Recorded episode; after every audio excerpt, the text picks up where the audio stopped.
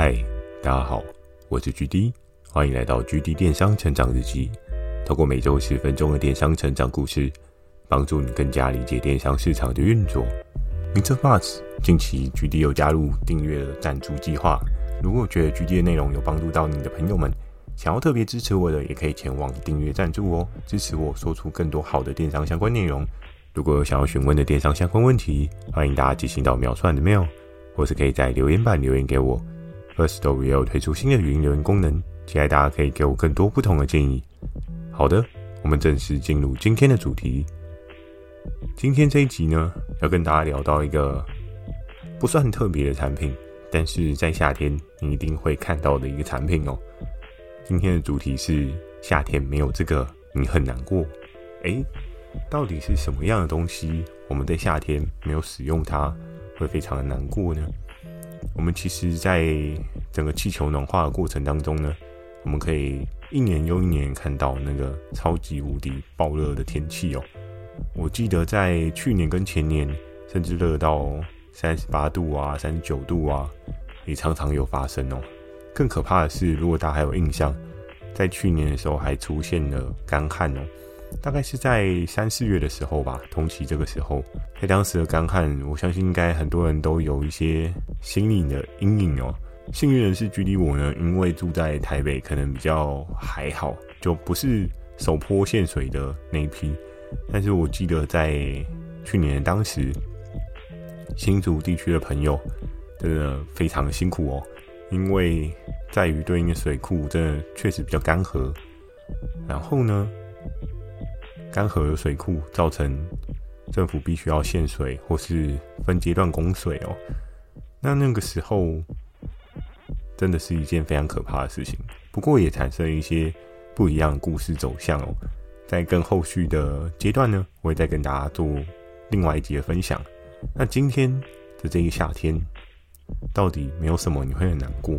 我相信每个人的想象一定都不一样。有的人可能会说，夏天。没有吃冰很难过，嗯，有的人可能真的没有办法抗衡体内的高温哦，又或者是夏天没有喝冰水很难过，夏天没有喝饮料很难过。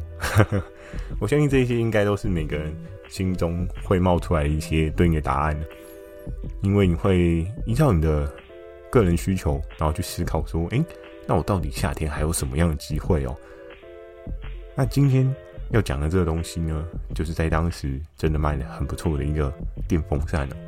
哎，距离电风扇到底有什么好讲的？电风扇从它的人生走向呢，有很多很多不同的演变哦。你还记得你小时候的电风扇长得是什么样子吗？我还有印象的是，小时候的电风扇是有点像是那种很吵。很一般的那种工业扇哦，如果你还有印象的话，它可能是一个蓝色的网子。哦，讲到这边，不知道会不会勾起了某一些人的回忆哦。蓝色的网子，然后再加上嘈杂的马达，那个马达不会是非常安静的。嘈杂的马达再加上蓝色的网子，然后还有一个可能三脚架去做一个支撑哦。它可能左转右转啊，上转下转啊。这一些都是还可以的，但应该出街来讲的话，都是左右转居多吧。然后它的转向呢，也没有办法有效的转到三百六十度，因为它的转轴呢，轴心可能就只有一百八十度，甚至更少的机会可能哦。所以在小时候，电风扇的模样呢，真的是每个人都不太一样。或许我刚形容的这个电风扇你没看过，但也并不代表距离我。年纪比较长哦，只是刚好时代的交替而已哦。那随着一年又一年的电风扇的更新汰换呢，这几年有一个非常重要的议题，应该很多人都有印象吧？由于温室效应的一些问题啊，所以很多人都开始鼓吹节能用电嘛，然后节能省碳嘛，看是不是能够。每个人贡献一点小小的心力，去让这个大自然不要崩坏这么快速哦。所以开始有各式各样新的噱头、新的机能、新的规格出来哦。从以前的电风扇呢，它可能就像我刚讲的那种蓝色工业风的电风扇。然后这个工业风的电风扇呢，它第一可能很吵，第二可是它风很大，很吵，风很大这件事情，嗯，是是该有些取舍啦。嗯。在产品的制作过程中呢，总是没有办法到百分之百的好，你可能只能求 maybe 七十分、八十分，总是会有一些地方是有待改善的。有待改善这件事情也不是一件坏事哦，因为有待改善就代表你还有进步的空间，那你也才有机会推出新的一代去满足当下的人所需要的需求哦。所以在那个时候呢，这个机能再次提升，它到底提升了什么呢？从我刚刚讲到工业风的那种扇啊，或者是大家可能会比较常有看到像是那种香扇，香扇是什么？就是。它会有一个外网，然后在那边一直转，一直转，一直转。可是它不是像工业扇这么大台，它就是一个比较扁平的设计哦。香扇的部分，其实在家里应该也是蛮常出现的哦。然后可能有的人会说，哦，我家有吊扇啊，甚至还有那种餐桌用的那种很大片转来转去的那个，应该也算是吊扇的一种。所以在整个社会的演变状况之下呢，电风扇这件事情。就是夏天一个必须要用的产品哦，因为毕竟天气真的越来越热。那像以前都还会有梅雨季能够有效降温哦，可是当现在梅雨季越来越延后，又甚至是梅雨季整个消失了，那大家的炎热的指数就会越来越高。更可怕的事情其实是四季越来不四季哦，我们可以看到春跟秋的出现性越来越没有看到。你可以看到的是说。可能要么就是冬天很冷，要么就是夏天很热。可是冬天很冷这一段时间走期呢，我观察这几年确实有稍微加长一些。但相对来讲，夏天的走期呢，也不输冬天的走期哦。所以就有点像是冬天跟夏天，他们是一个阵营的队伍，然后他们慢慢去吞噬掉春天跟秋天的气候哦。所以在整个季节品的。一些策略操作呢，其实就更容易有一些不一样的定调跟不一样的思维哦。那在当时候呢，这一个特别的产品，其实也没有到非常的特别，它就是一个机能型的电风扇。然后呢，这个电风扇它有什么样不一样的特点呢？像我刚刚有跟大家聊到啊，就是多半工业扇它的角度可能 maybe 就是一百八十度，那上下这件事情呢，可能比较少会做到，因为通常大家都会希望吹一个比较广的面，而不是吹上下的面哦。所以我们可以看到很多的电风扇多半都是横向的一百八十度的这个转轴去做一些支撑。但是在当时呢，这一个电风扇它厉害的点是在哪边呢？主打就是一个全方位式的吹拂的状况哦。它的转轴一定有一些特别的设计，然后这个设计呢，导致它可以有一个更全面性的哦。当然，它没有办法吹到背面，因为它的转轴可能没有办法设计到受风处哦。可是，在当时呢，它却做到单方面一百八十度的这个范围呢，上下左右都可以吹得到。所以，不说其实台湾的工厂还是有一定的强势程度哦。他们对于整个设计啊、整个构思的概念啊，有一定的领先地位哦。虽然很多人会说，哎，不会啊，就是海外进口的游戏也很强，也很猛。确实也是没错，可能他们会有一些不一样的元素搭配，可是其实台湾工厂它还是有一定的强势程度，毕竟技术的传承还是有传承下来。那在那个时候呢，这一个电风扇确实它就卖的还不错。那我们可以看到，跟北部你会比较少看到这一类电风扇，但是在中南部呢，可能会比较常看到这一类电风扇哦。因为第一个，我们大概可以看到中部跟南部。还有北部三个地方不一样的居住环境哦。首先呢，你可以看到的是北部的居住环境，因为真的是爆贵的哦。当然我知道这几年可能中南部的房价也涨很可怕，可是相对来讲的话，北部的就是小面积的房子这件事情，还是相对来讲比例应该是比较高一些的。所以我们就可以看到说，很多这种比较嘈杂或大型的风扇啊。多半大家都会在居住环境比较大的地方去做使用哦，因为尽管它吵，但是你离它很远，你也感受不到。它也需要一个比较大面积的去输送这个风带，然后带动整个居住环境的温度不要这么的高。所以我们就可以看到，多半会买这一类型的风扇呢，都是在中南部的朋友比较多。那北部就完全没有吗？其实也有哦。因为这一类风扇，它的采积呢不一定会到非常的大，因为有一些相对它可能是单根有一个底盘的那一种，它可能也是比较小型的哦。曾经我也买过一个十二寸的哦，真的是很夸张诶，很小，但是真的也很吵，而且它的线材还会外露哦，就是看起来真的觉得有点可怕。就你知道，不小心线弄断了，还是它倒了，都很怕它骨折啊，然后就整台报销了这样。所以电风扇在现在这个时代，真的已经有很多很多不同的改变，甚至后面可能会再跟大家讲到一些不一样的电风扇的类别哦。那接下来呢，要跟大家聊到说，这才叫做 CP 值高。诶，电风扇就电风扇，还在那边主打什么 CP 值高，对不对？但我相信很多人在买电风扇的过程当中啊，可能都会有一些参考元素，比如说像刚刚讲到的环保议题嘛，很多人都希望地球只有一颗，然后不要随意破坏。这个理念我觉得也是蛮正常的，因为确实啊，你搞了一堆破坏，然后到最后大家都没有家住的时候，那这件事情我相信应该是多数人都不想要见到的。所以其环保议题的相关这个类品呢，也是非常的强势。但又有另外一派的消费族群呢，他可能相对来讲，他会更加务实，他希望他的这个电风扇的 CP 值要爆高。就像我刚刚讲到的那个线材外露的电风扇，诶，为什么这一种很基础、很基础版本的电风扇还是有人买？我相信，或许有一些人已经猜到答案哦，就是这个电风扇呢，虽然它相对看起来比较基础一些。可是它的风量呢，不大吗？其实也还蛮大的哦。像我刚刚跟大家所描述到的，它是可以多面向的去生产这个风出来的哦。所以其实以机能性来讲，真的是超爆高的哦。它不会输给市面上一些 DC 风扇哦。那接下来最重要最重要一件事情，到底是怎么导致它 CP 值非常非常高呢？其实前面这样讲一讲，我相信应该很多人真的都已经猜到了，没错。就它价格真的是超级无敌夸张的哦，怎么说？我不知道大家是不是有买过这一类的风扇，但如果有买过的人呢，大概就知道它定价水位在什么样的水位哦。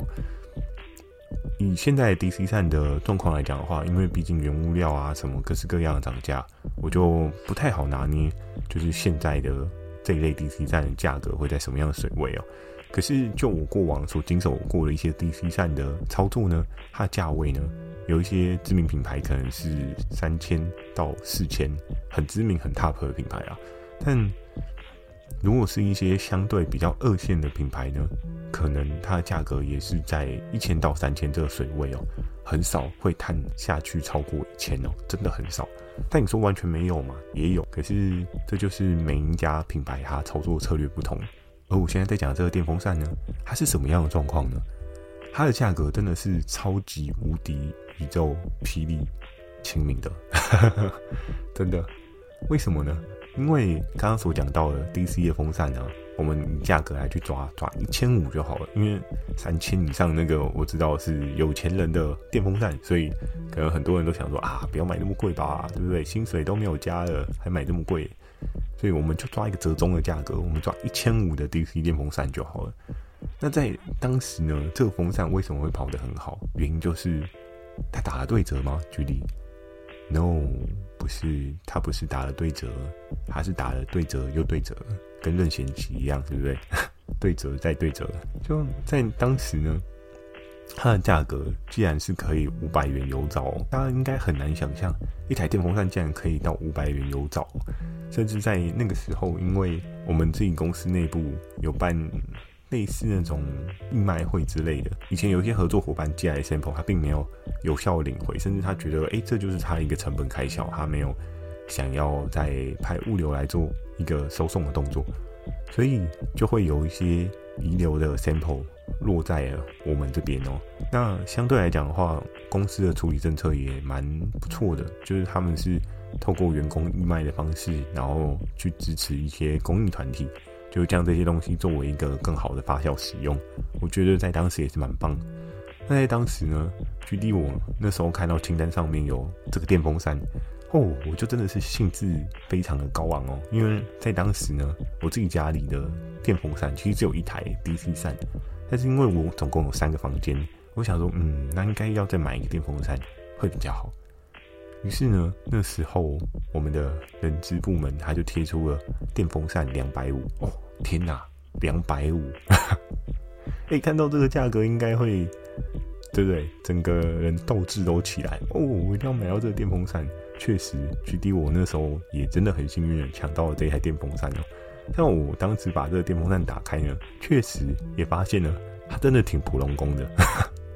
好了，讲普龙工好像有点不太好，但就是真的非常非常基础哦。就是，嗯，我小时候的香扇可能都没有这么基础，所以我也才有办法跟大家分享说那个线材外露的电风扇是长什么样子哦。但是在这市场上，一分钱一分货，你这个价格。拿到这样的产品，其实老实说也无可厚非啊。如果你去拿这么大 size 的电风扇，那它正常，如果你要有型的状况之下呢，市场的定价应该千元内是差不多正常的一个价位哦，是正常一个比较不会奇怪的价位哦。所以在当时候呢，这一个很厉害的电风扇，它到底是所属于谁的呢？很多人可能就说啊，决定每次你讲的都是传说啦，没什么好猜的。哎、欸，对，又是传说，但不是我都没有，我我的在后面好吗？再等一下，就前面传说的剧情剧本会比较多一点。但在传说他当时做做的一个销售状况啊，真的也还蛮好的哦，因为毕竟刚刚讲到这个产品对折再对折。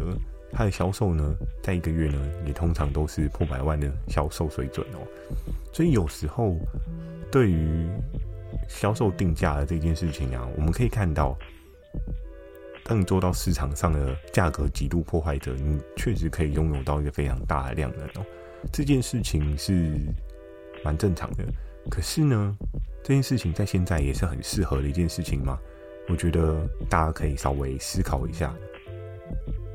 因为，如果你仔细观察生活周遭的人啊，越来越多人觉得东西应该就要用比较好用的、比较堪用的，甚至保固期比较长的。我们可以看到，像我刚刚讲到的这一类的电风扇，基础款的电风扇，理论上人家说卖你五百块，他怎么还可以给你保固？哎，如果五百块他还可以帮你保固的话，那我就真的相当强烈的怀疑他是慈善事业哦。因为这么便宜的电风扇，你还可以保固。那相对来讲的话，在现在呢，你在经营电商，你适合做这一手策略操作吗？或许有的东西适合，有的东西不适合。但是这一类的东西呢，如果相对来讲还是非常非常基础的，你也有这个义务要跟你的消费受众去说明清楚，它就是如此的基础哦。不然我知道有很多的经营电商的伙伴们，常常都会哦。这个东西好便宜，我价格杀到底，然后后来发现换到了一堆退货。这件事情在电商其实常常会踩到这种雷哦，也是不少发生的事情啊。所以也希望大家不要碰到这样的事情，因为多半来一波呢，如果刚好你这个产品是 all in 的状况哦，你绝对会很痛苦。我曾经有听过几个合作伙伴分享到他这样地雷的经验哦，真的，他说人生不要。来太多次这种，他心脏会负荷不了了。我也希望各位在听我 podcast 的朋友们，不要有遇到这样经验的可能哦。好的，今天这一集呢，就跟大家简单的聊到这边。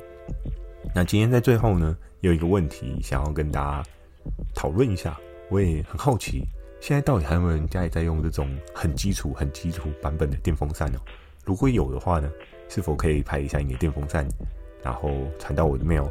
我也想要做一个记录，看一下现在大家对于这种电风扇的接受度是怎么样，又或者是你正在用，你有除了我刚刚所分享上说的一些列点，你觉得更好的面向，你也可以语音留言分享给我，或是写一些讯息到留言板上面，都是一个非常好的鼓励哦。好，那如果你喜欢今天的内容呢，也请帮我点个五颗星。有相关的电商问题呢，想要问我。也非常不用客气哦，你就寄到 mail 或是留言板留言给我，或是很懒的话讲几句话给我都可以的。期待大家可以给我更多不同的建议，我会在 Facebook 跟 IG 不定期的分享一些电商小知识给大家。记得锁定每周二跟每周四晚上十点的《局地电商成长日记》，祝大家有个美梦，大家晚安。